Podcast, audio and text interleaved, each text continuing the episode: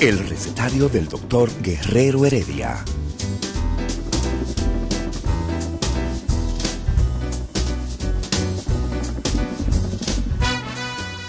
Una respuesta para cada pregunta. Una receta para cada problema. Ven a nuestra propuesta radial, amena, diversa y solidaria. Con alto sentido humano y profesional.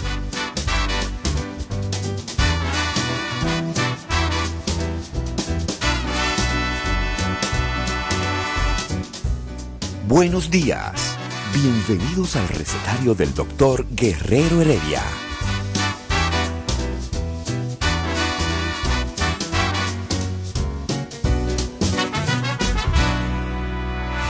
El recetario del doctor Guerrero Heredia. Las gráficas de COVID no mienten. Y desde el rumbo de la mañana, estábamos hablando de COVID, de los 4 millones de dominicanos que ya le dio COVID, más 4 millones que están vacunados, más un millón y pico que tiene una vacuna de hace más de tres meses y no se acaba de ir a poner la fuñía segunda vacuna. Los números están aquí. Y usted se debe preguntar lo siguiente. ¿Por qué en el mes de septiembre, que lleva 13 días, usted tiene un total de, de 11 muertos en 13 días? O sea, menos de uno por día. Eso es una buena noticia. Eso dice a usted que definitivamente la inmunidad de rebaño en República Dominicana está haciendo su trabajo.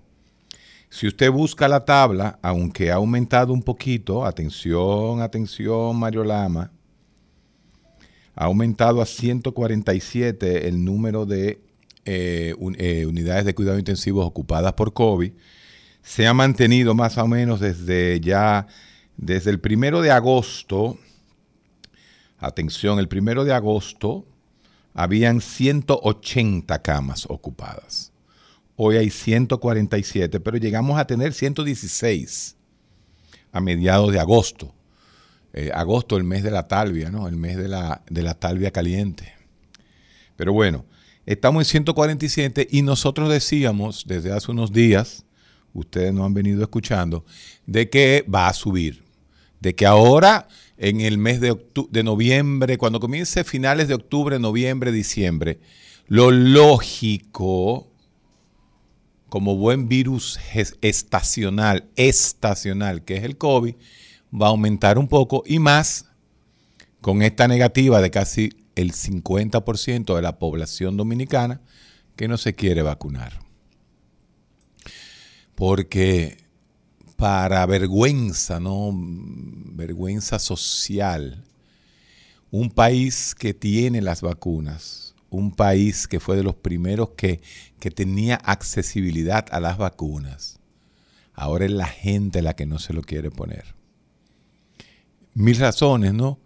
Mil razones que se conjugan, todas en una. Usted puede tener una, una, una eh, causa, una razón más que otra. Pero al final, lo único que nos dice eso es nuestro sexto de primaria de, forma, de formación intelectual y educacional que tiene el pueblo. No hay otra razón que no sea esa. No la hay. La ignorancia es la razón número uno. Porque el fanatismo religioso es ignorancia. El fanatismo político es ignorancia.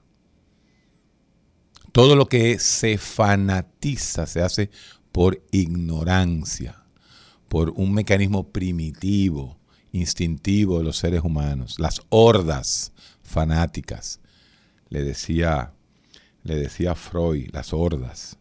Entonces, no hay duda, hay un millón ahora mismo, hay un millón y pico de dominicanos que no se ha puesto la segunda dosis. ¿Dónde está? ¿Qué ha pasado? ¿Por qué no se la ha puesto? Estando los centros, están todo abiertos. Están ahí los centros. ¿Por qué no? Sería la, la pregunta del, del, fenómeno social. Hoy yo venía con ese tema, ¿no? Más o menos de, los temas de los lunes. Ustedes saben que los lunes siempre hay una mezcla entre lo filosófico, lo científico, lo social, lo sociológico y lo psicológico. Esos temas, no, el tema es del hombre, vamos a llamarle así. El hombre como eje, el hombre como razón. Desde 1600, cuando Descartes lo dijo, ¿no? Se acabó que el centro fuera otra cosa que no fuera el hombre. Y justamente son los temas de hoy. Yo quisiera hablar con el pueblo esta vez, ya que estoy pocas veces, me doy el lujo de estar solito en cabina a mí me encanta esa vaina, porque así yo tengo la capacidad de hablar con la gente, ya sea por el Instagram, eh, voy a tener asistencia, ¿no? Ustedes me van diciendo algunas preguntas que hay, pero vamos a hablar con el pueblo que ya está marcando el teléfono, ¿no? ¿Dónde están los teléfonos? Ahora no los veo yo. Tú sabes que yo nunca me aprendí los teléfonos de ningún sitio de ningún sitio. Sí, el 682-9850. 682-9850. La línea internacional 833-380-0062. 833-380-0062. Buenas. Sí, buen día, doctor. Dígame. Doctor, mire, yo tengo como una, una pequeña incertidumbre. Fíjese. Yo no sé, pero para mí, la, la, la, tasa de letalidad en la clase media y en la clase alta es mucho más mayor que en los barrios. Es decir, que yo creo que en, la, en esa clase se mueren más personas. Porque se muere más, oye... Eh, eh, debe, debe, ser la hipótesis para que usted me, diga si sí o si no. ¿Qué pasa? Yo entiendo que, por ejemplo, en la clase media y la clase alta, quizás vive una vida un poquito más sedentaria y expuesta menos al calor y al sol. Diferente en los barrios, que en los barrios están expuestos al calor, al sol, por ejemplo, el caso mío, que si me monto un vehículo, me monto pero con un solazo arriba, a diferencia de, un rico que se monta con un carro con, aire, ¿verdad? ¿Usted cree que tiene que ver eso? No, mire, déjeme decirle algo. Ninguna enfermedad, ninguna enfermedad en el mundo entero mata más a los ricos que a los pobres. Ninguna enfermedad. La pobreza de por sí es una enfermedad. La pobreza, según la Organización Mundial de la Salud, la pobreza de por sí es una carencia y las carencias es lo que produce enfermedades. Yo no creo que el COVID haya matado más personas de clase alta que de eh, que pobres. Ahora bien, oiga, porque todo en la vida tiene su ciencia, todo tiene una explicación y la ciencia lo que va en busca de esa explicación. Ahora bien, la media de vida del pobre en República Dominicana es entre 68 y 73 años. Mientras que el rico puede vivir de 73 a 80. Entonces, como se mueren más viejitos, los viejitos que se van a morir son los viejitos de la clase media y media alta. Ahí usted sí podría decir eso.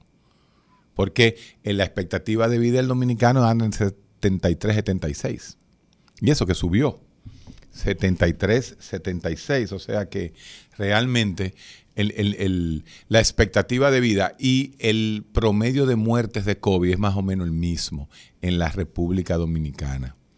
Así mismo, así mismo es. Pero realmente no, realmente el pobre tiene más posibilidades de morir de cualquier cosa que el rico. Tómame una pausa, que tengo una emergencia y como estoy solo en, cabina. El recetario del doctor Guerrero Heredia. El rumbo de la mañana. Noticias de actualidad con informaciones de los principales hechos y acontecimientos políticos, sociales y económicos. Cambia el rumbo desde temprano y acompáñanos en El rumbo de la mañana. De lunes a viernes de 6 a 11 de la mañana por Rumba 98.5 FM y Premium 101.1 FM. Levántate con el nuevo bloque matutino de Rumba. A las 6 de la mañana, un equipo líder en información te presenta El Rumbo de la Mañana. A las 11, la salud y el bienestar integral del ser humano tienen cabida en el recetario del doctor Guerrero Heredia.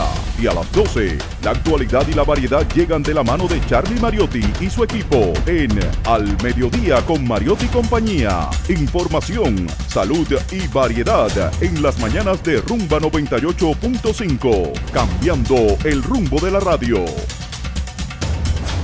El recetario del doctor Guerrero Heredia. En 17 años, oye esto Isidro, 17 años justos que tenemos en la radio diaria hablando de salud. Solo una vez, en una época, te estoy hablando del año como 2007, 2008, estábamos Mario, Mario Lama y yo en, la, en, el aire, como aquella época, esa época romántica.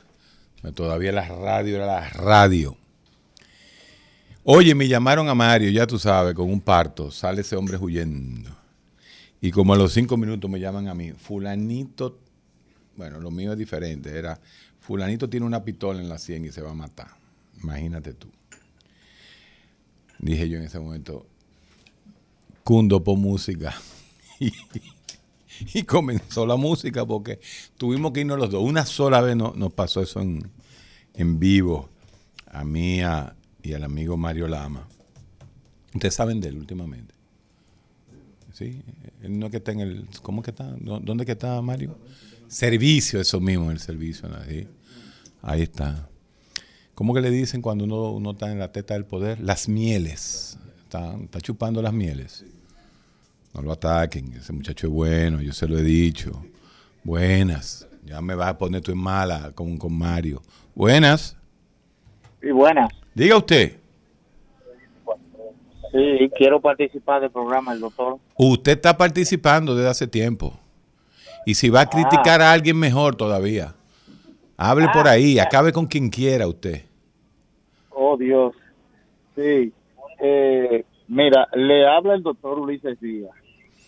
Yo quiero, hay algo que quiero esbozar y, y porque a veces uno, hay gente que lo sigue, uno no quiere decir cosas porque uno no quiere causar más daño, pero con relación a, la vacuna del COVID, mira, escuchaba y muy apropiado su comentario en razón de que, bueno, la democracia es buena y las libertades son buenas, pero a veces hay que ser un poquito duro yo creo que la población que no se ha vacunado debe el gobierno obligarlo a que se vacune, porque esto no es cuestión de, de, yo como persona, sino de un grupo de individuos que podemos causar un daño mayor, independientemente de todo. Ayer se murió un colega de COVID-19 que solamente se había puesto una sola vacuna y hoy ya lo estamos enterrando.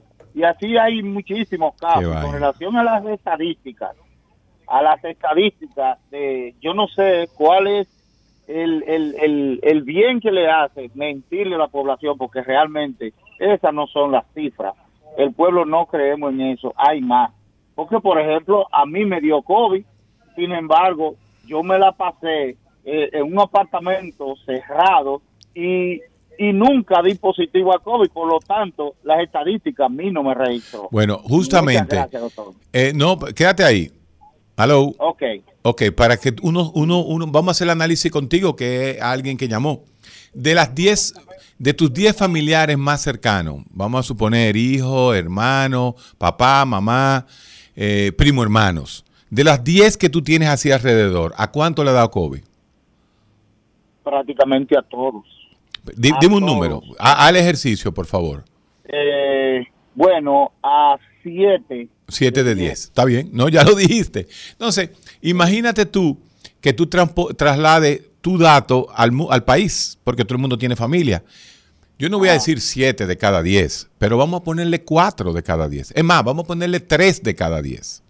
¿Tú sabes cuánto significa 3 de cada 10? Que hay 3 millones 600 mil dominicanos que ya le dio COVID. Sin embargo, la cifra oficial es de 300 mil.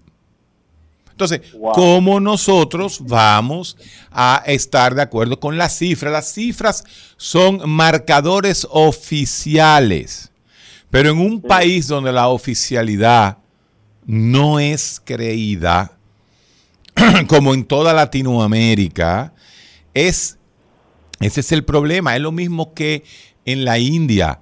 En, en, esos sitios no hay, no hay números, no, no se puede hablar de números, ni en Brasil se puede hablar de un número exacto, y la lógica lo dice. Sin embargo, ustedes no escuchan a ningún periodista decir lo que yo estoy diciendo sobre el número de, infectados. Ah, ahora sí le cogió porque la Junta Central Electoral dice que en la recopilación que hace la Junta Central, que nada tiene que ver con salud, la Junta Central Electoral lo que hace es que transcribe lo que dice el formulario de el eh, hasta se me fue el nombre, yo soy médico, imagínate tú.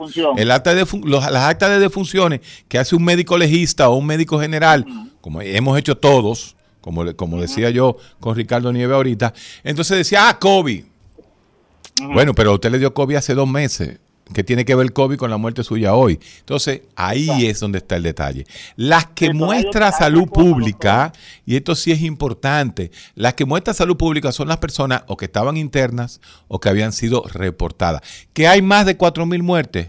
Lógico, como es lógico pensar que no es 300 mil pacientes con COVID. Tanto así que cuando a mí me hablan de la letalidad del COVID en República Dominicana y se, hace la división entre 300 y pico de mil de casos y 4 mil muertes da 1.15, eso no es verdad. Esa es la primera cifra que no es real. La letalidad del COVID real anda por el 0.1. 0.1. Porque esos 4 mil no es dividir entre 360. Esos 4 mil hay que dividirlo entre 4 millones. Ahí es donde está el detalle. Y da menos. Entre 4 millones da 0.01, me parece. Entonces, esa es la realidad real. Es uno en mil. Uno en mil posiblemente que se mueren de COVID. Bueno, pero eso ya lo decimos ahora, año y pico de pandemia cuando la cosa está tranquila y solamente hay 147 camas de cuidado intensivo ocupadas por COVID y en los últimos 13 días, en el mes de septiembre han habido 11 muertos. 11 en 13 días. Entonces estamos hablando de que estamos en una inmunidad, en una inmunidad de rebaño, es una realidad, pero por la vacuna solamente, claro que la vacuna ha incidido, son 4 millones de vacunados que tenemos. No, no, 43.4 me parece que está el, porcentaje de dominicanos adultos vacunados. Es por la de rebaño, por los 4 millones de dominicanos que ya le dio COVID. Aquí somos 4 en cabina. ¿Cuánto le ha dado COVID? Aquí de 4-1. No, ¿cuánto? Sí, de 4-1. Es lo que digo. 4-1.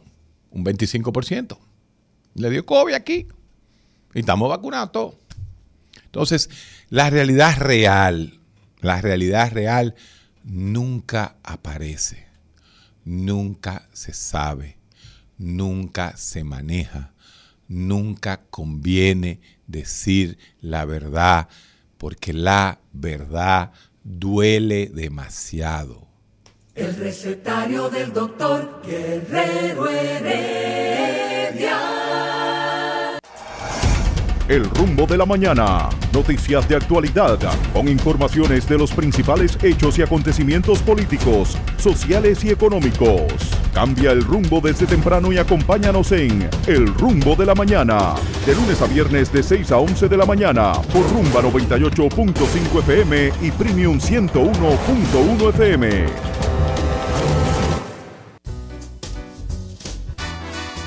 Día de sabiduría y filosofía en el recetario del doctor Guerrero Heredia. El recetario del doctor Guerrero Heredia. Continuamos. Entre usted y yo vamos a hacer el programa que me llame la gente. Que me llame la gente al 682 9850. 682 9850 y haga usted el programa. Ustedes no se hartan de oír a la misma gente todos los días aquí. A Ricardo Nieve, a Domingo, a Fafa. Hablen ustedes, hombre.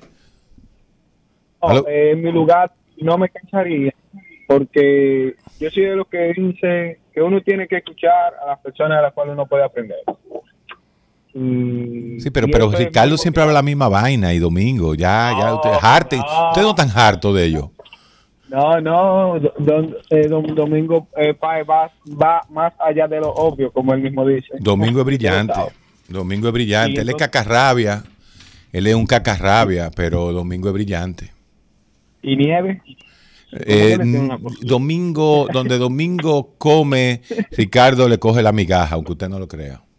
Ricardo lo que pasa es que lee demasiado. ¿Tú sabías que Ricardo se pasa ocho horas diarias leyendo?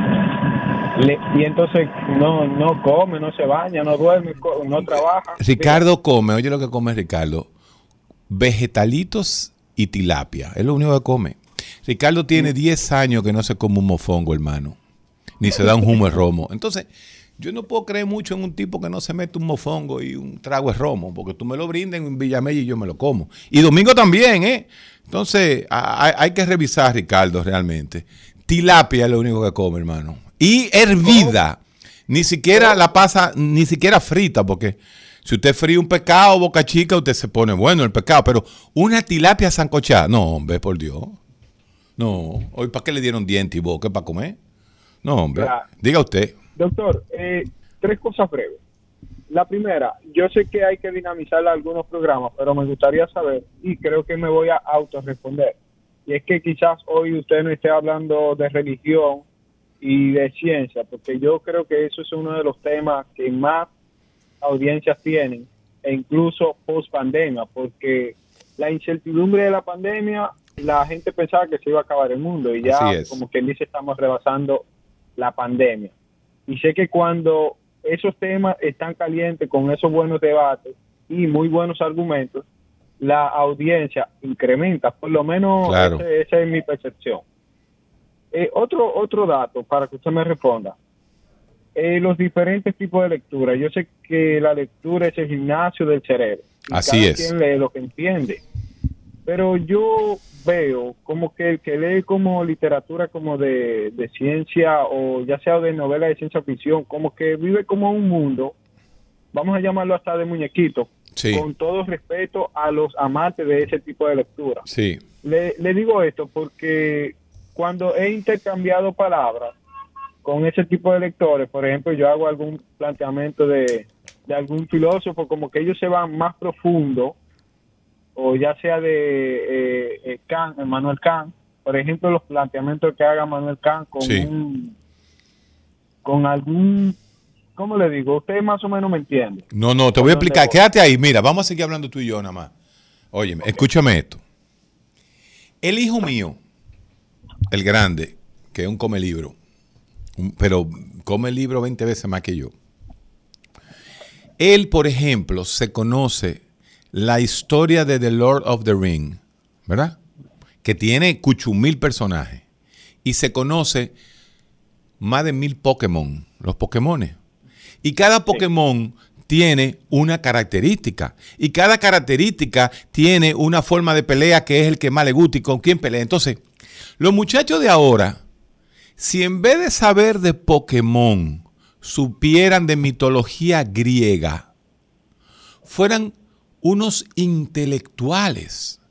Porque el parámetro con que nosotros medimos los intelectuales todavía en esta época es el que sabe mitología, el que conoce Immanuel Kant, etcétera, etcétera, que es la, vamos a llamarla así, la intelectualidad tradicional. Pero yo conozco miles, para no decir millones de jovencitos que manejan Pokémon, que manejan el otro, Dragon Ball, que manejan Lord of the Ring y que manejan Harry Potter, todo lo que es Harry Potter, pero que se conocen hasta la página, los diálogos de las páginas se lo saben. Si esos muchachos hubieran leído mitología griega, mitología escandinava, y se hubieran leído historia de la filosofía, se supieran todo lo que se sabe Ricardo Nieves y de lo que yo trato de, de a veces leer un chin. Esa es la realidad real. Entonces, ¿Qué es lo que es saber? ¿Qué es lo que es cultura? ¿Qué es lo que es lo que es? Bueno, La filosofía es el todo, la totalidad de las cosas. Yo soy médico, médico es un oficio. La medicina es un oficio que tiene herramientas de la ciencia. Pero eso no significa que los médicos, que yo sea un científico. Un científico es aquel individuo que está haciendo ciencia. Hacer ciencia es experimentar o hacer estudios sobre la ciencia. Y no todos los médicos hacen estudios. Entonces, yo lo que tengo es un oficio. Y dentro de mi oficio, mi especialidad de oficio es la psiquiatría. Pero ser psiquiatra no es ser un científico. Ser médico no es ser un científico.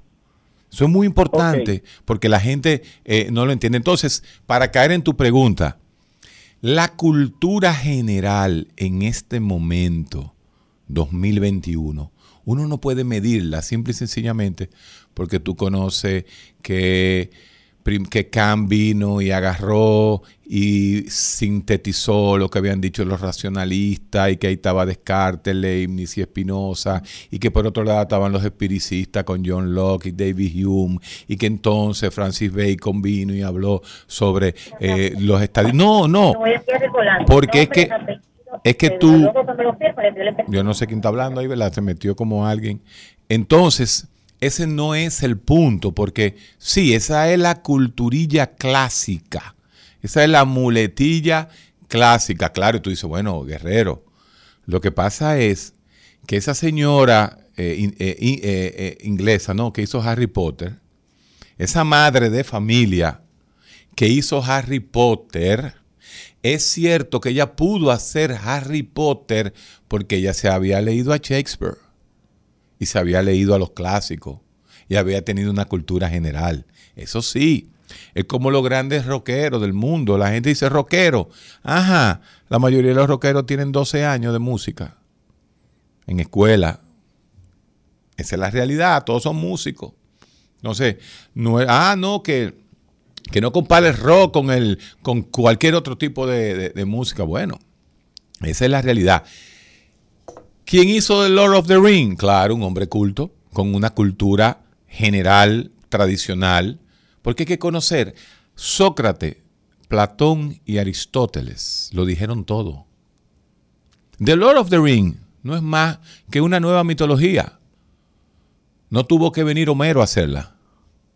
No tuvo que Homero hablar de la Ilíada y de la Odisea, ni Esquilo de sus obras. No, Ahora en esta época aparece una, una, gente que a través de una computadora y con muchísimos recursos te hace toda una novela, The Lord of the Ring, y un, y un lenguaje. Fíjense que hay ese famoso juego que anda por ahí, el The World of the Warcraft. Esa gente tiene a tu, a tu idioma hecho. Ahora, para haber hecho eso, obviamente que era gente que se había leído y que había conocido lo que es la cultura clásica. Hay libros vitales Nadie está completo si no se ha leído el Quijote. Nadie está completo si no conoce Shakespeare. Nadie está completo si no leyó el Principito. El Principito se lee en, eh, una ida del baño, como digo yo. Usted se siente en el baño y a las dos horas usted se leyó a, a el, el francés que hizo el Principito. Entonces hay libros que son libros. La Biblia. El que no conoce la Biblia, por lo menos en nuestra eh, formación judeocristiana, pues no voy a hablarte del Corán, porque yo no soy, no, no, no tengo la cultura eh, musulmana, pero si usted está hablando, si usted es un científico y usted no conoce por lo menos la Biblia, usted no ha leído la Biblia por lo menos una vez, usted conoce los cinco libros del Pentateuco, si usted no estudió verdaderamente eh, el, primer, el, Nuevo Testamento, que es verdaderamente lo que es la base de la Biblia cristiana, usted no puede entender a Santo Tomás de Aquino, usted no puede entender a San Anselmo, Usted no puede. Entonces hay que conocer la Biblia, hay que haberse leído la Biblia. Si usted quiere tener una, una cultura general. Ahora, usted interpreta la Biblia como usted quiera. Obviamente, usted tiene la libertad de interpretarla, pero hay que leérsela. Asimismo, ¿qué te digo? Libros de ahora, libros de, de la nueva época, libros dominicanos. Hay gente que me pregunta a veces, libros dominicanos, yo le digo, imagínate, mano. Yo, yo tengo años leyéndome historia, historia dominicana de Fran Moya Pons. Y por más que me la leo y me la releo y me la debo haber leído 10 veces, no la fijo. No la fijo porque, bueno, porque no tengo ese interés, aparentemente. Por eso no puedo hablar mucho de, de política ni de historia dominicana. Entonces, ahora mismo la cultura, ¿qué es la cultura? La cultura es lo que la media nos hace conocer. Y, la cultura está muy sesgada ahora. Porque hay de todo. Usted ahora puede abrir el libro que usted le dé la gana. Usted ahora mismo, yo le digo a usted, busque Utopía de Tomás Moro. Búsquela. Usted agarra ahora mismo, tic, tic, clic, clic, clic, y busca, y se le sale un millón de cosas de Tomás Moro. Hace 50 años, 60 años, tú tenías que ir donde la tía de un tío tuyo que vive eh, en, Boca Chica que tiene el librito. ¿Entiendes? Igual que la música. Yo le digo al hijo mío, ahora mismo, yo quiero oír el concierto de 1973 en Pompeya, allá donde el Vesubio se llevó la, eh, es ahí, eh, allá en, Sicilia, la, Pompeya, de Pink Floyd. Y él agarra y mete en internet Pink Floyd, concierto de Pompeya, y ahí está, eh, el concierto. Pero antes, conocer una música, uno tenía que esperar un amiguito que viniera a Nueva York, que lo trajo en un LP. Y grabarlo uno desde afuera con un cassette. Entonces, ahora mismo, el joven que quiere aprender lo que sea, lo tiene en la mano. Lo tiene, ahora bien, que en vez de irte a la biblioteca y buscar a Tomás Moro, Utopía, usted se confunde y busca una canción de Rihanna que dice Utopía, entonces tú te aprendes la canción de, que no te deja nada, pero aprendiste algo. Entonces, ahora mismo lo que pasa es, y eso lo dice Byung Chul Han en uno de sus últimos libros, creo que es en la, en la desaparición de los rituales, sí, creo que es ahí, dice, eh, tenemos demasiado información Ahora el problema es demasiado información y no sabemos por dónde empezar. Buenas. Yo creo que mi gente de Massachusetts que está llamando. Buenas. Eres divino. Tú lo que tienes que adivinar los seis números del loto. Las seis números del loto. No vuelvo a hablar más nunca en la radio se, van al carajo todito ustedes, más nunca le hablo. me voy, me voy, me voy, mira, para Punta Cana, me pongo una, uno traje de baño y una chancleta y no vuelvo más nunca a la capital. Tú eres rico, la persona rica hace eso sin dinero. Tú no haces la cosa por dinero, tú haces la cosa porque te gusta, papá. Así que tú por cuarto que te no vayas a hacer Eso es verdad, uno lo hace porque le gusta. Por, por vocación, tú lo sabes. Mira, Héctor, eh, tú sabes que el COVID no ha dejado muchas informaciones muchas cosas que ayer eran verdad, hoy son mentiras y viceversa. Tengo un tema para que tú me aclares esto. Mira, la población general es posible que pensara que el COVID, la vacunación contra el COVID era un chip que se le va a poner, que cooperación, etcétera. Pero en la, en la, en la población eh, de los, de los ah, ¿cómo te digo?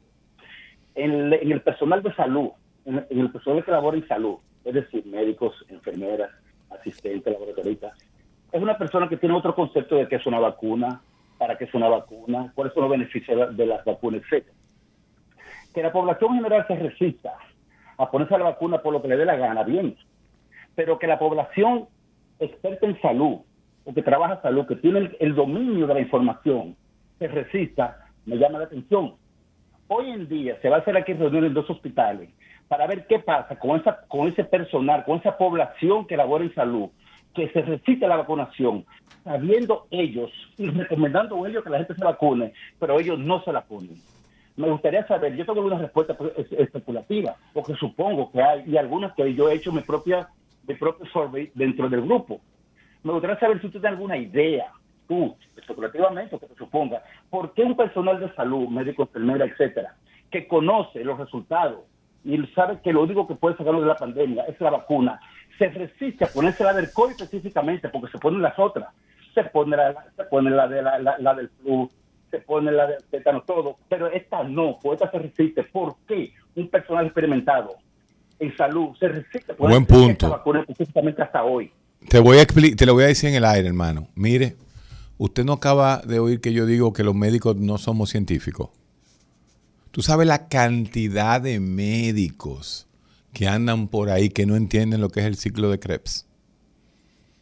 Porque la medicina se estudia en una universidad, porque usted es un, un bachillerato malísimo, y aquí hay universidades que se gradúa cualquiera de médico. Entonces, realmente ahí donde está el problema, es que la ignorancia, la ignorancia no tiene título. Un título no te hace dejar de ser ignorante. Para que lo sepa, la cantidad de profesionales ignorantes en este país es muy grande. Y cuando tú ves médicos, yo lo he visto, lo conozco. Tengo gente que no se ha puesto la vacuna, pero justamente yo, siempre decía, este, este, eh, este es un bruto. Ah, ¿qué significa un bruto? No, no, que nada más hay que oírlo hablar. Ah, que él sepa arreglar, ponerle un tornillo al hueso húmero, eso es ebanista. Un ebanista, no, no estoy hablando en contra de los ortopedas, pero un ebanista y un ortopeda es lo mismo. Y una persona que se haya leído un libro y un psiquiatra es lo mismo. Entonces, la profesión no te hace a ti ser un intelectual. Lo único que te hace ser un intelectual es leer, leer, leer, leer y leer. El recetario del doctor Guerrero Heredia.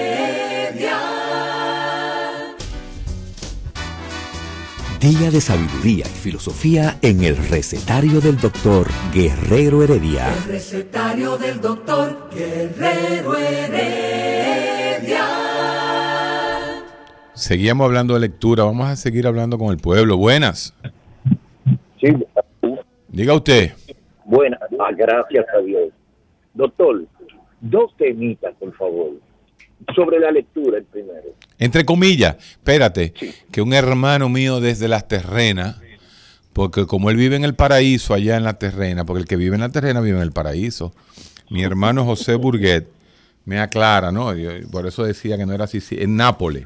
Pompeya es una ciudad que está en, sí, al sur de Italia, ahí en, en la zona de Nápoles. No es en Sicilia. Lo que pasa es que el hubo un concierto de Pompeya, de Pink Floyd en Pompeya y otro en Sicilia. Quedan cerquita. Pero es en el sur de Italia que queda Pompeya, la ciudad que fue arrasada por el volcán Vesubio. Así mismo es. Gracias a José Burguet, allá desde, desde las terrenas, y yo aquí en, en la ciudad en un tapón. Diga usted. Sí, doctor, mire, yo tengo dos temitas. El primero, sobre la lectura. Yo soy una persona de setenta y pico de años. Sí. Yo tengo una niña que tiene 15 años. Eh, la gente de mi tiempo, o sea, uno buscaba Niquitín, buscaba Polo y se le cogía mucha historia, mucha esto, que Juan Isidro, eso. Yo a, e, a mi niña le gusta la lectura. Sí. Pero ella está a la época, a la época, en mi época yo leía Marcial La Fuente Estefanía, eh, que el otro, que Exacto. había todas las novelitas de Marcial La Fuente Estefanía. Pero ella ahora mismo, no sé si la edad o qué, le fascina, ella lee dos libros, tres libros, un libro por lo menos Así a la es. semana. Leen más que Ah. nosotros. Pero lo que lee, doctor, es, o sea, que me dice, papi, mira, ese es el novio mío, pero es ficticio, papi, es su fantasía. Hello. Se, se- se- nos está escuchando bien. Sí. Déjeme, eh, eh, déjeme sí, seguirle comentando. Ah, Pero ella que siga leyendo, porque ella está leyendo su época. Cada época tiene una lectura. Ahora bien, existe una lectura tradicional y clásica. Y lo que tú debes hacer con tu nieta es eso, decirle, mira, tú te vas a leer, porque es que esos muchachos abren el, internet y leen muchísimo. Se pasan el día leyendo. Aquí yo tengo a Ismael, que se pasa el día entero leyendo, porque está abri- abriendo el internet. Ahora bien, tú le dices, mi niña, tú te estás leyendo eh, Harry Potter, pero te toca también leerte a Shakespeare. Con 15 años, a ti tú le llega a Shakespeare. Y tú vas a ver que en un momento dado se va a leer a Shakespeare y lo va a conocer igual que cualquier intelectual. Ah, mira, hay que leerse a la Ilíada de la Odisea para conocer parte de lo que era la mitología griega, ¿no? Y hay que entender un poquito los griegos, porque de los griegos es que sale todo. Todas esas películas de Lord of the Ring, todas esas películas Harry Potter, todas esas películas eh, eh, son basadas en cosas que ya se dijeron. Fue como dije ahorita, después que Sócrates, Platón y Aristóteles hablaron, ya todo se dijo. entre los presocráticos, Sócrates, Platón, Aristóteles, las cuatro grandes escuelas, la escéptica, la epicuria, como, como, como decían. Ya, ya todo está dicho, ya no, no, no hay que, no hay que. El escepticismo ahora está de moda otra vez, desde Schopenhauer para abajo, está de moda el escepticismo y la gente lee escepticismo y los japoneses tienen una, una ahora una filosofía eh, muy escéptica, ¿no? Eh, los estoicos, ¿no? Entonces, esas escuelas que vinieron después de Sócrates, Platón y Aristóteles, pues justamente eh, están ahí, están ahí y lo dijeron todo. Entonces, ¿qué ha hecho el mundo? Vino la Edad Media, todo se escondió, todo se resolvía de que todo era Dios, que no había que saber nada, simplemente amor a Dios. Nos pasamos mil años, mil años, mil cuatrocientos años en oscurantismo, donde solamente había cultura en diferentes áreas. Había que irse a, los países, justamente en una época los países musulmanes, a, poder disecar. Eh, los médicos hacían eso, se iban a hacer anatomía en otros lugares pero la vuelta a la razón en 1600, ¿no? con todo lo que era el renacimiento, 1400, 1500 ya comenzaba el renacimiento, el hombre cambió de nuevo. Pero ya todo se había dicho, todo se había dicho. Entonces hay que decirle, sugerirle, porque no es obligar a la juventud de ahora que tiene hábito de lectura. Tú le dices ahora, yo le digo a Ismael ahora mismo, Ismael, tú que estás abriendo la computadora, búscate un resumen ahí mismo de Utopía de Tomás Moro. Y antes de que se acabe el programa, que lo que nos quedan son 40 minutos, yo te voy a preguntar, tú me vas a decir un par de cositas de Tomás Moro. Para que tú veas que ya tú sabes Tomás Moro, Utopía. Y lo que a uno le costó leer ese libro hace como treinta y pico de años, que recuerdo yo eh, que lo tenía mi abuela y, y, guardado así. Yo lo cogí un día y le pregunté a mi papá, mi papá me daba el semanal mío, si yo me leí un libro. Eso sí tengo que agradecérselo. No había un fuñido semanal que yo no me lo ganara. Y me daba muy buen semanal. No voy a decir porque voy a ofender a muchos, porque me daba mucho, mucho. Pues cinco pesos en una época era mucho. Me dan cinco pesos de semanal, eso sí. Tenía que decir, hoy vamos a leer los clásicos. Yo me leí los clásicos así entre los 12 y los 14 años. Mi papá me decía, vamos a leer. Tenía yo que venir y, y tirar el libro. Entonces, hay cosas que uno puede leer. Hay cosas que uno le puede sugerir a la juventud. Porque nuestra nueva cultura es demasiado amplia. Es demasiado, demasiado amplia. Saludos, joven. Diga usted. Buenas. Hello. Hello, tenemos llenas las líneas. Buenas. Hola, Concho. Qué bueno, me siento contento de yo haber puesto ese tema de la lectura.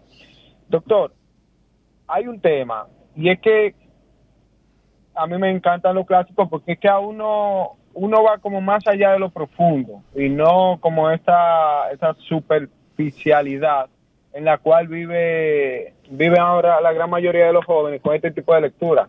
No es que yo condeno, pero como que no entiendo. Entonces, ¿cómo serán los intelectuales del futuro? ¿Serán como de, de que de cuáles serán los planteamientos que harán?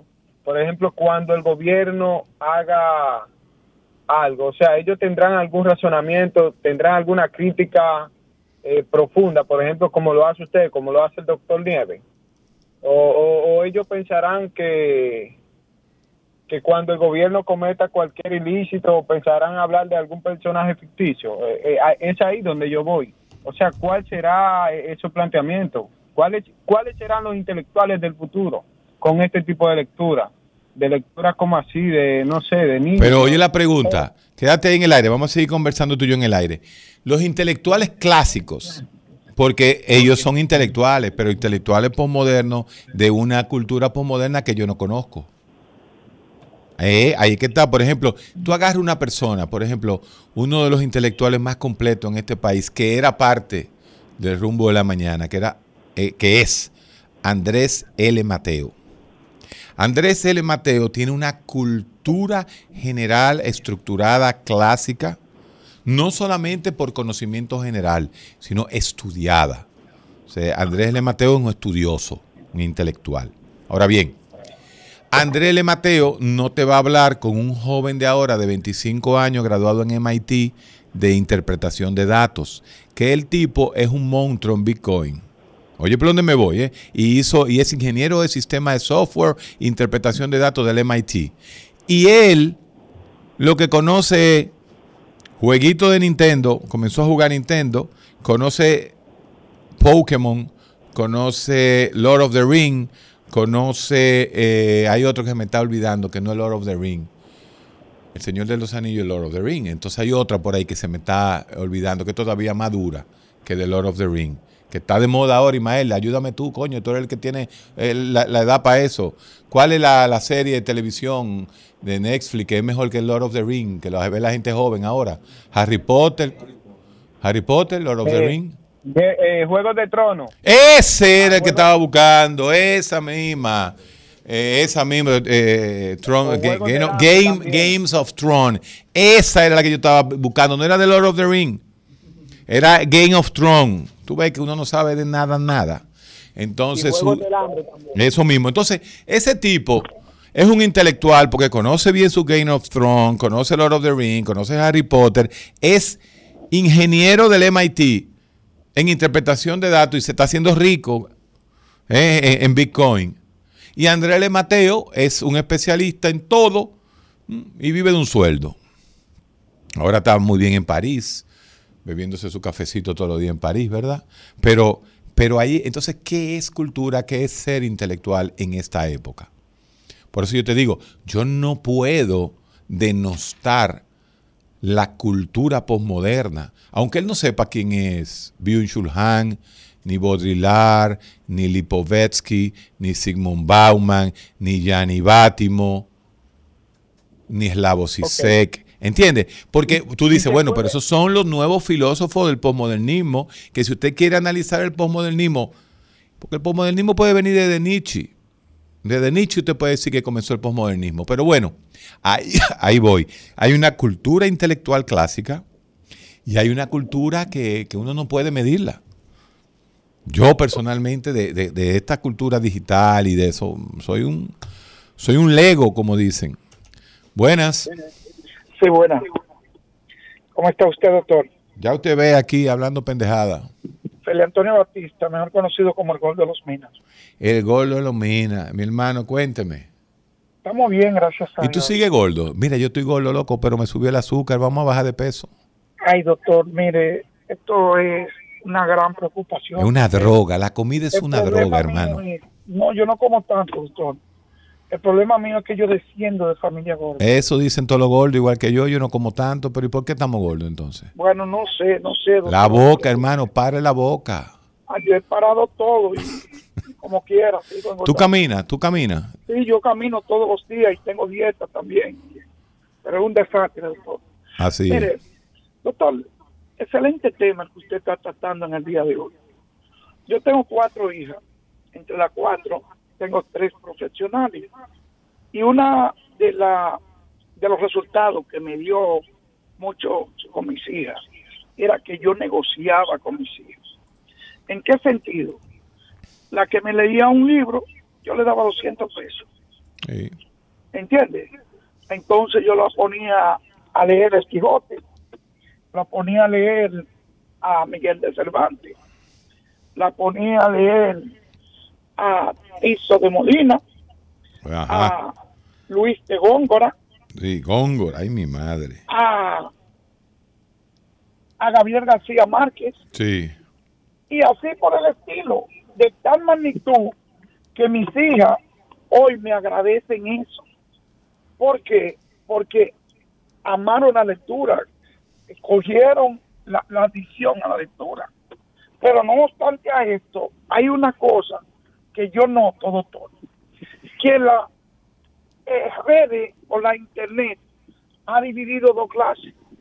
En primer lugar, un joven de hoy usted le dice, búscame esto, y en pasión de segundo, se lo buscan. Pero, no obstante a eso, hay una cosa fundamental, que usted le dice a un joven de hoy, por ejemplo, eh, redáctame una carta y no sabe cuáles son los siete pasos. Ahí sí. No, no, no, no, no. Bueno, pero no todos los jóvenes de mi época sabían redactar una carta, porque yo aprendí a redactar una carta después de viejo. Es más, yo todavía no la hago bien. Pero no es redactar la carta. El problema no es redactar la carta, porque para eso usted tiene que coger una clase de secretariado. No, es la falta ortográfica. También eso. Ese es el lío. El lío es la falta ortográfica. Mira, tú que mencionaste a, a Tirso de Molina, yo que no soy muy literato, o sea, la literatura la conozco, pero eh, lo, básico, Tirso de Molina. Nosotros estábamos hablando de, de Toquilla y justamente una de las obras principales de Tirso de Molina es La prudencia en la mujer. Así se llama, creo. La prudencia de la mujer o la mujer. Sí, la prudencia de la mujer se llama. La prudencia de la mujer se llama. Así mismo pero Usted sabe que Tirso de Molina era una persona que era enjorobado. Sí, claro que sí. Entonces, incluso se burlaba mucho de él. Sí.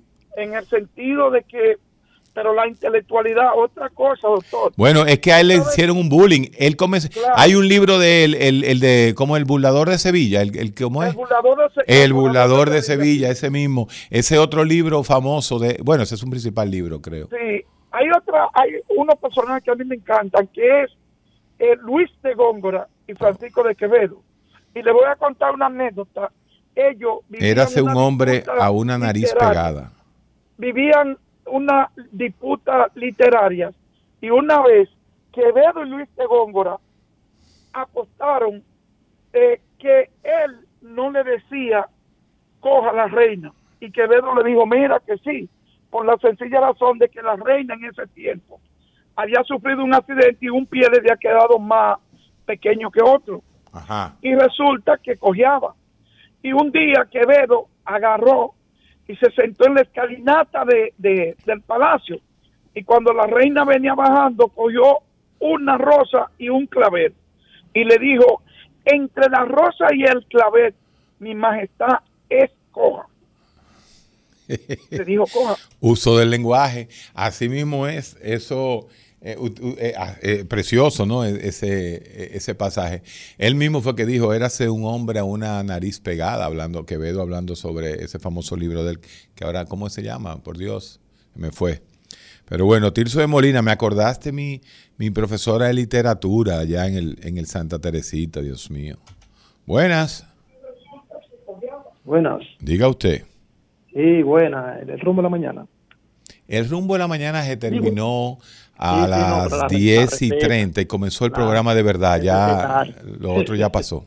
Dígame. Doctor, usted, usted sabe que yo tengo una frase que, que yo me quedé con usted hace mucho, usted decía, usted siempre la repite, que habla acerca de que al cerebro le gusta la grasa. Así es. le gusta la sal. Así es. Se cayó. Hello. Se te cayó la llamada, hermano. Sí, el cerebro no hay cosa que le guste más al cerebro que una grasa y una sal. Fíjate, la sal era, la sal era la vida, señores. Señores, el salario viene de la sal por la boca. Señores, el descubrimiento de América se plantea por el hecho de la necesidad de buscar sal y especias para cocinar. Ay, de ahí que viene eh, todo el mercado, que había que darle la vuelta a África o coger por ahí, por todos esos países que estaban en guerra. Hello de América se plantea por el hecho de la... Mire, ese tiene un delay, de ese está oyéndolo por computadora. Baje la computadora, díganos, buenas. Se están cayendo esas llamadas. Las llamadas que se hacen por computadora. Fíjate el delay que hay como de 10, como 8 segundos, 10 segundos. Eh, es que hay. Pues sí, el salario, ¿no? Y todo lo que tiene que ver con la comida, porque hablaba con el Gordo de los Minas de, de eso. Fíjate que el Gordo de los Minas es un amante de Tirso de Molina, de Góngora y de Francisco Quevedo. Mira qué bien. Así mismo es. Buenas. Buenas. Buenos días, doctor Heredia. Diga usted. Francisco Pérez de, Santiago. Wow, qué bueno poder. Tengo una hora. Lo que va del programa lo tengo intentando. Cuéntame. Eh, excelente programa hoy abierto para nosotros los oyentes. Claro, porque los otros no lo dejan hablar ustedes. Eh, estoy eh, estoy en Santiago, déjame pararme. Bueno, me detuve, doctor, para varios comentarios. Lo primero es, doctor, que necesitamos eh, un traumatológico para el noroeste. Un dermatológico. Traumatológico. Ah, traumatológico, claro que sí. Sí, sí, eh, estamos montando la campaña para eso, Francisco. Noroeste viene siendo, tú dices, Mao, Montecristi, Santiago Rodríguez, esa zona. Y Dajabón. Y Dajabón, claro. Sí, así es. así Y no hay, o sea, no hay un, ¿dónde, si uno se cae de un, se denguañinga de un motor en Dajabón, ¿dónde, dónde lo operan? Hay que traerlo, hay que esperar que aparezca una ambulancia. Primero, claro. Sí, sí, y luego traerlo aquí a Santiago. A. Santiago.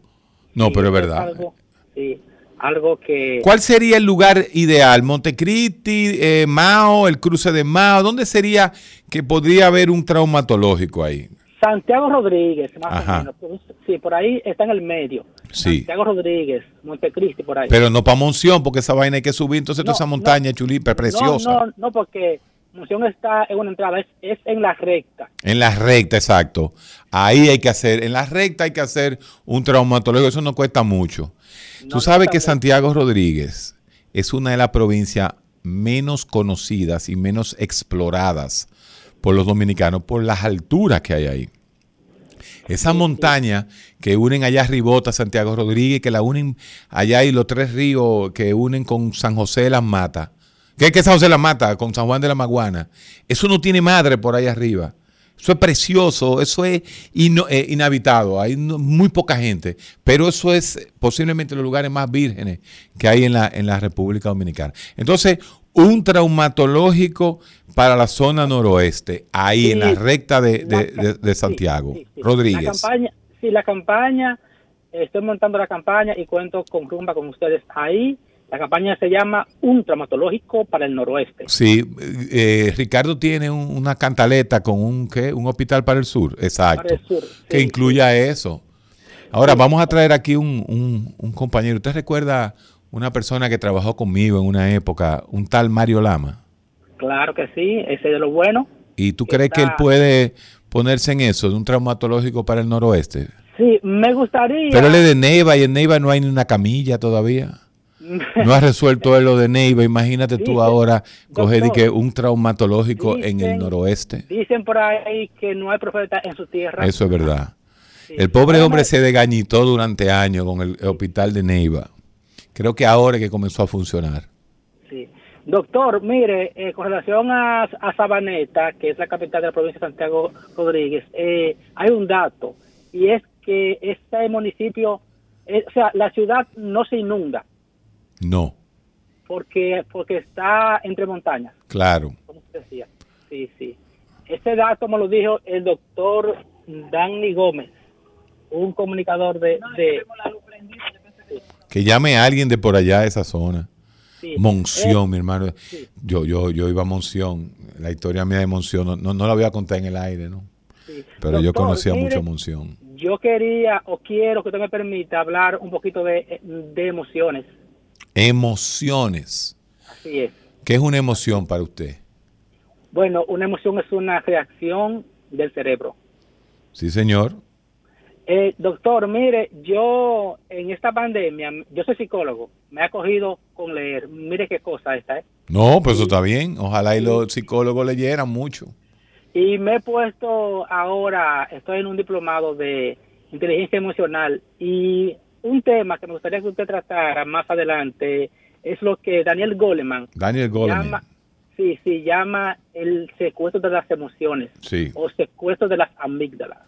Eh, Usted sabe que yo puse un tweet, yo lo sigo a usted también en, tweet, en Twitter, puse un tweet que decía que la violencia eh, se ejerce eh, en, en, o sea, cuando hay violencia, posiblemente es porque hay un secuestro emocional. Posiblemente. Eh, antes de Goleman, antes de Daniel Goleman y, su sus famosas inteligencia emocional, yo te recomiendo que te busque el cerebro creó los dioses de Antonio Damasio. Antonio Damasio es un neurólogo portugués radicado en Estados Unidos desde hace más de 20 años. profesor de las mejores universidades eh, norteamericanas, donde él verdaderamente hace la separación neurobiológica, neuropsiquiátrica entre emoción y sentimiento. Entonces, cuando tú conozcas esa estructura básica, porque justamente cuando Goleman habla del secuestro amigdalino, lo que está hablando es de, esa estructura que es la amígdala, que es como el filtro, ¿no? Donde está el disparador del miedo, esa pequeña estructura en forma de, de habichuelita que uno tiene, que, es la amígdala, ¿no? Que está en ese cerebro medio. Pero antes de llegarle a Goleman, y, eso, en eso los psicólogos, eh, las escuelas de psicología manejan mucho ya las, las escuelas hechas, pero la básica, ¿no? El concepto básico, la neuroanatomía, la neurofisiología, es algo que se debe eh, eh, potencializar en los estudiantes de, esos, de psicología, porque los estudiantes de psicología manejan la conducta humana y la conducta humana emana del cerebro.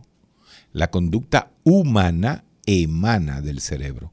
Entonces, el psicólogo debe conocer a profundidad el cerebro. No estoy hablando que la conozca como la conoce a Mauri García, que es neurocirujano, o como la conoce uno que es eh, psiquiatra, pero debe tener un entendimiento no general, sino un poco más profundo de las estructuras cerebrales.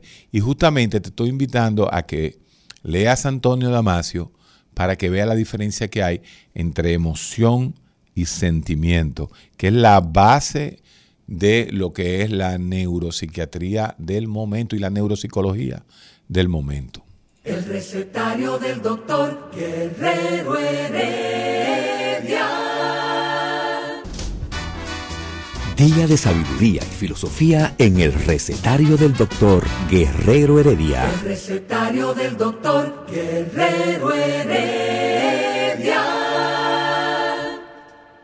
Continuamos, por ahí me están dando cuerda en, la, en las redes, porque yo decía que yo no leía mucho a, a Gabriel García Márquez, lo cual es cierto, yo conozco a Gabriel García Márquez, obviamente, pero no, yo creo que era la época, o sea, yo soy ochentero, ¿no? Ochentero bajito. Al yo tener 55 años, cuando era 1980 yo tenía 15 años.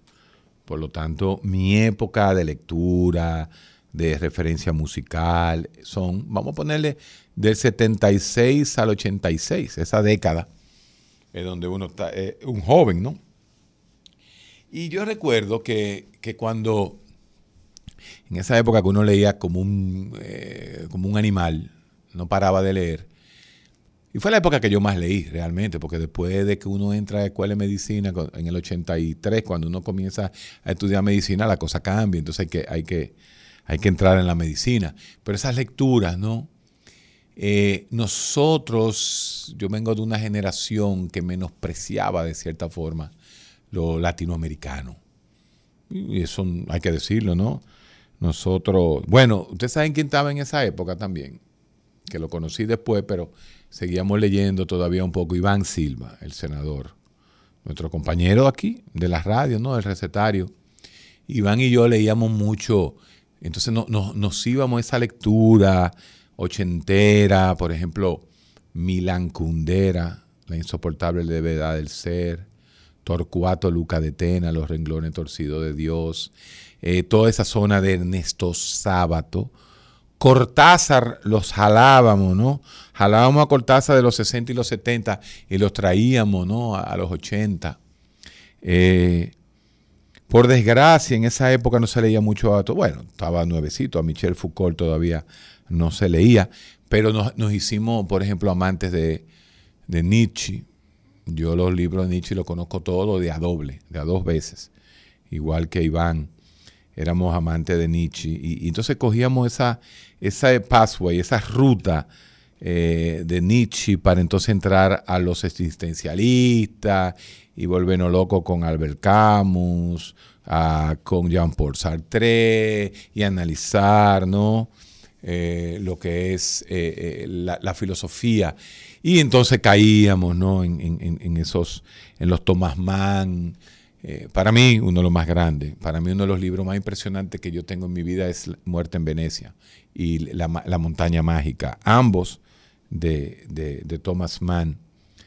El Lobo Estepario, ¿no? Germán Hess. Eh, entonces, en esa época, en los 80, eso era lo que, lo, que nosotros leíamos. Y entonces, dentro de los latinoamericanos, yo personalmente, un poquito Cortázar, eh, Borges y y este hombre, el peruano, Vargas Llosa, habían cosas que me gustaban. Pero a mí no me gustaba, personalmente. Eh, eso no es. Yo no estoy diciendo una blasfemia, que, que, eh, Gabriel García Márquez no era, no, no era mi, preferido. Y nada, yo tengo esa, esa cultura, ese estigma ochentero, ¿no? Igual de la música. Lo que estábamos en los 80, odiábamos esa música popular pop de los 80, malísima. Tú me pones a mí a Boy George y a George Michael y, si tengo un martillo, prepárate. Mm, o un palo de coba. Entonces, nosotros renegábamos esa música de, aquella época, esa, pendejada de George Michael, eh, eh, ¿cómo se llamaba? Este? Duran Duran, eh, esos grupitos así de pop. nosotros no los renegábamos. Entonces, por eso me están dando bullying con, con respecto a Gabriel García Márquez. Pero cada época tiene sus, sus, sus íconos y tiene sus momentos. Yo creo que después de los 80 vienen eh, esos 90. Creo que los 90, por ejemplo, en el área de, la música es mucho más rica que los 80, para mí, personalmente. Por ahí anda Leo Erame acabando conmigo cuando digo eso, porque él se quedó un poco en esa música. Él era admirador de George Michael. ¿Oíste, Leo? Buenas. Diga usted. Doctor, vámonos a, ver si, se puede. Y, mire, y lo, déjame bajar el radio. Yo, wow. Aló. Dígame. Sí, doctor, yo pensando, yo soy, no, no, casi no ando en la calle, pero hoy por casualidad tuve que montarme en el metro de Santo Domingo. Ok mirando yo la organización que hay en ese sistema, ¿qué me quiere decir eso? Que el dominicano sabe ser organizado. Lo que pasa, no sé qué es lo que está pasando cuando uno sale de esas normas. Doctor, ahí no se, ahí no se falta respeto, todo el mundo anda como, no sé, usted cree que va en una, en una misa. Sin embargo, en cualquier otro mundo no dice, ¿qué es esto? ¿A qué se debe eso? Como ese cambio que usa el dominicano. Entró al metro, todo bajo respeto. Así mismo es. Sale del metro una vagamunda. El ambiente. Exacto. ¿a, qué, se debe? El hombre, el hombre se abstrae y se inhibe frente al ambiente. Ese es el famoso eh, eh, sobre los roles. Eh, el famoso experimento de Lombardo en, en California, ¿no? Con el, el experimento de Stanford donde dividió dos grupos, a uno los convirtió en policía de la cárcel y a otro en presidiarios. Y tuvieron que suspender el, estudio porque los que hacían de policía verdaderamente se terminaron creyendo que eran policías y le dieron macanazo y golpe a, los presidiarios. Entonces, cuando uno entra al metro, uno sublima esas palabras de ese presidente grande que tuvimos, amigo mío, pero no es amigo de Ricardo, ¿no? Leonel Fernández Reina, que hablaba del Nueva York chiquito. Entonces, todo el que entra al metro se cree que llegó a Nueva York. De alguna u otra forma, su superego, su super yo le dice, cuidado, que aquí no, aquí no se tiran papelitos en el suelo. Y la gente se inhibe, y es verdad, como tú dices, la gente se comporta diferente en el metro porque le llama la atención la modernidad, los metros, creen que está en Nueva York. Y desde que sale, imagínese usted el contraste que hay cuando usted llega a esa parada en Villamella y usted sale del metro y de golpe y porrazo le llegan esos 36 grados de temperatura, un chinero, cuatro, cuatro motoristas ¿eh? y un asaltante que te viene a robar en ese mismo momento. ¡Wow! Cambió la vida. Esos son esos contrastes del tercer mundo. ¿Qué pasa? Es lo mismo el metro de Nueva York. Tú ves en el metro de Nueva York y cuando llega a Brooklyn tú te das cuenta que va cambiando el ambiente del metro, va cambiando, va cambiando. Y cuando tú sales, no se te ocurra a ti En, en, la época de los 70 y los 80 salí en una de esas paradas de Brooklyn, allá llegando casi a, a, donde uno iba siempre, a Coney Island. No, cuidadito, o sea, salía ahí te picaban. Entonces, sí, el metro, el metro tiene esa magia y el metro de Santo Domingo la tiene. Por eso que bueno que ahora extiendan el metro hasta, hasta allá, donde a los Alcarrizos, hay que, hay que hacerlo obligatoriamente, estaba escuchando hoy en el rumbo, pero es así. El hombre se acostumbra fácil, señores. El hombre, el tipo de 35 años, es un bocón aquí. Y cuando llega a Nueva York, hasta la voz le cambia frente al, al de migración. Hi, how are you? Y aquí, eh, que pasa, ¿qué coño? Yo no voy a tener Y tira la botella, y se pasa en rojo, y bebe en la calle. Y cuando llega a Nueva York, pianito, el mismo, el mismo manganzón, pianito se pone en esa, en esa, eh, en esa migración. Ahí es que usted tiene que ver los hombres. Entonces, el hombre es de circunstancia, el hombre se acostumbra inmediatamente a las circunstancias.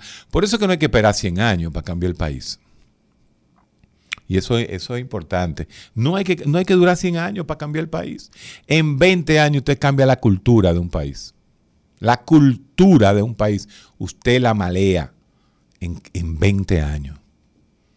En 20, no se necesita, no, que, que ya no fuñimos. Bueno, no, hay forma, hay forma de trabajar. Mire que yo soy un pesimista, yo soy un pesimista social. Es demasiado lo que hay que hacer aquí para volver a poner al dominicano en competencia. Oiga lo que estoy diciendo. No es que nos pongamos a nivel de Japón ni de Singapur, porque ya Singapur se tiró 30 años y se nos fue arriba 30 años. Pero ponernos en competencia para seguir compitiendo, no con Singapur ni con Japón, pero por lo menos con Nicaragua, Guatemala, Costa Rica, Panamá, esos lugares, parte de México. Porque México tiene lo mismo que tiene Brasil. En México hay una desigualdad social gigantesca. Pero en México tú tienes un hospital siglo XXI que se hacen trasplantes, pero también tiene un indio en, en Chiapas que no sabe ni siquiera hablar el español. Lo mismo sucede en, en, Brasil, ¿no? Hay, una, hay un gap, una diferencia, una distancia muy grande en esos países. Entonces nos falta, nos falta, pero lo que más falta es interés y decisión. Y decisión. Buenas. Diga usted. Sí, bueno, doctor, yo creo que llamó por lo de la grasa en el cerebro y eso. La grasa sí, te cayó. Cuéntame. Sino que yo siempre con ese ejemplo con usted porque yo lo que hago es una analogía con el consumo del contenido actual. Yo no me rasco la vestidura con lo que pueda decir Toquicha y el Alfa, simplemente porque hay un choque de generación que yo no puedo entender. Ahora, ¿qué es lo que decía Bauman hace 20 años? Modernidad líquida, todo debe ser fluido, nada puede ser duradero, perdurable. Entonces el contenido está sufriendo, todo lo que nosotros consumimos en la actualidad, simplemente está amparado o qué sé yo, tiene la sombrilla de las grandes y de los grandes países que implementan un conjunto de tecnologías que lo que te está llevando a ti es a eso. O sea, cuando a ti te hacen un WhatsApp, un Twitter, es para que tú permanezcas ahí dentro y es que ese tipo de contenido se vaya volviendo más ligero cada vez. Entonces, nosotros no le podemos pedir a Toquicha que me razone claro. de, Platón y de Aristóteles claro. cuando cada realidad de cada país en base a ese, a ese, a ese, modelo que yo le digo consumista, cada realidad de cada país lo expresa de una forma diferente. Sí. Entonces, por eso yo le decía lo del, lo del lo de, lo de la grasa en el cerebro. Sí. Es lo mismo que usted le pone un plato de papa frita y un plato de broque a la gente y le van a hacer un fo del carajo. A, a, los famosos molondrones de Lidia Soto lo viene aquí, así mismo es. Exactamente. Que la grasa es grasa. ¿Quién no se come una papita frita? Pero venga acá. Entonces, es lo mismo, por eso yo siempre hago una analogía con el contenido de lo que se consume en la actualidad y entiendo también ese choque dialéctico que hay porque yo sé que la generación X, la generación sonora, si existen todavía, le va a chocar todavía ese Pero fíjate, hay contenido del momento. Por ejemplo, eso, ese, esas canciones de Toquilla no van a trascender. porque ¿quién trascendió? ¿Bladurán o Johnny Ventura? Exactamente. No, de Bladurán no, y Bladurán también tenía su, su forma jocosa de, de, de hablar de pornografía, eh, pornografía oral, como le digo yo. Pero no trascienden, viven un momento, eh, hablan un poquito, pero dentro de cuatro años no se va a hablar de esa muchachita. Esa es la realidad, porque eso es lo que ha pasado. Eso que usted habla de la modernidad líquida de Sigmund Bauman, uno, eh, uno de los libros más interesantes de ese pensador que murió hace poco. Sí, sí. Eh, Simón Bauman duró 100 años, 102 años, me parece. Creo que fue en el 2002 que murió. Y Bauman hablaba de eso. Ba- Bauman decía, vivimos a una velocidad tan, tan vertiginosa que es como si tú fueras en un lago helado, que el patinador va corriendo rápido porque si frena, se hunde. Porque el hielo se, se- se- se rompe y tú te hundirías. Entonces tienes que ir rápido, rápido, rápido. Y eso pasa. Por eso es que ustedes ven que una noticia tumba a la otra, que nada importa en un momento dado. Nada más son 24 horas. Señores, los escándalos aquí duran 24 horas, como mucho. Como mucho. Como mucho. Puede ser falcón, medusa, coral, pulpo, erizo, tiburón, todo, toda la vaina que están pasando ahora. Todos los mariscos que están en, en- en la, en la media. Pero cada uno tumba al otro. Y ya tú no sabes cuál es coral, ni cuál es medusa, ni cuál es falcón. Ah, pero mira, cambiaron el nombre. Falcón. Y, por- ya falcón no es. No tiene que ver con, con mariscos. No, ¿Y por qué? Pero doctor, una pregunta, ¿y eso no tiene que ver también con esa sociedad del espectáculo y esta masificación de esta Sí. nuevo aparatito que nosotros tenemos, que ahora nosotros lo vemos todo rápido y, y- y nosotros lo que queremos es mala grasa, Sí. que caiga ahí.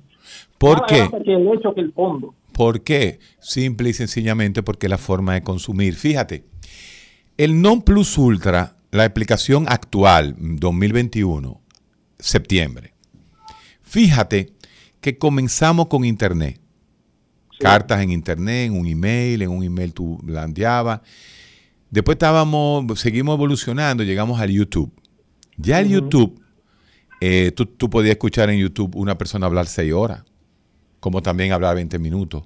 Entonces, después que cambió el teléfono inteligente, creo que fue en el 2012, donde BlackBerry comenzó a bajar y, y salió el inteligente, vino el meme. El meme es una imagen con tres eléctricas de mierda que te dicen algo. Pero fíjate como el YouTube cada vez tú quieres menos tiempo. Y ya te dicen en YouTube, no hable más de 15 minutos en YouTube para dar una cátedra. ¿Y qué llegó ahora? Así mismo. TikTok. TikTok, 30 El TikTok, todo- esa- no, comenzó con 30 segundos, pero eso tenía su razón para irlo llevando a un minuto, a 30, 60 minutos. Entonces, ya lo que quiere el mercado, que es el rey, acuérdate que en el posmodernismo los estados no existen, lo que existen son los mercados. Exactamente. Entonces, el mercado, que es el que nos rige a nosotros y nos moldea a través de la media, los estados no existen. Mercado, el mercado lo que quiere es que consumamos TikTok y que sigamos consumiendo. Y hay un, un detalle famoso y eso, eso fue de... Es- eso. Sí, eso fue de Lyotard. François Lyotard, cuando hace su libro sobre la condición posmoderna, te dice claramente, es que a, les- a- a diferencia de antes, donde el rico era el rico y era el que importaba, ahora no. Ahora, en el mercado consumista, por ejemplo, claro, vamos a hablar de claro. ¿Quién es mejor cliente de Claro? Oigan esto que voy a decir. O el otro, ¿cómo se llaman las que hay ahora? Pues ellos no se han cambiado tanto. Altiz, Viva. ¿Cuál es el otro? Altiz, Viva y Claro. Esos son los tres. Oigan esto. El doctor Guerrero Heredia tiene el programa más alto, ¿verdad? Porque yo, yo recibo mil llamadas al día. Quiere decir que a mí, al doctor Guerrero Heredia, Claro le cobra un peso el minuto. Pero el pobre que le mete una tarjetica a su teléfono se lo cobra a tres pesos. Entonces, para claro, ¿quién es mejor eh, eh, cliente? ¿Yo que lo pago a uno o el chinero que paga una tarjetica a tres pesos? El chinero, hermano. Entonces, en este nuevo paradigma de consumo posmoderno, el pobre es mejor cliente que el rico. Pues usted lo conoce. Yo compro la libra de salami en el supermercado en este país mejor de lo que tú compras una cuarta en un colmadito. Sale más caro. Esa es la nueva forma de consumir. Ese es el verdadero mercado. Consume todo el mundo y el pobre le cuesta más consumir que al rico. ese paradigma que yo te acabo de tirar ¿eh? es una realidad real de hace más de 50 años. Desde la producción en masa, años 40, 30, 20, 30, 40, 50, ¿no? Se fueron dando cuenta que era lo que iba a pasar con el mundo. Y ahora imagínate.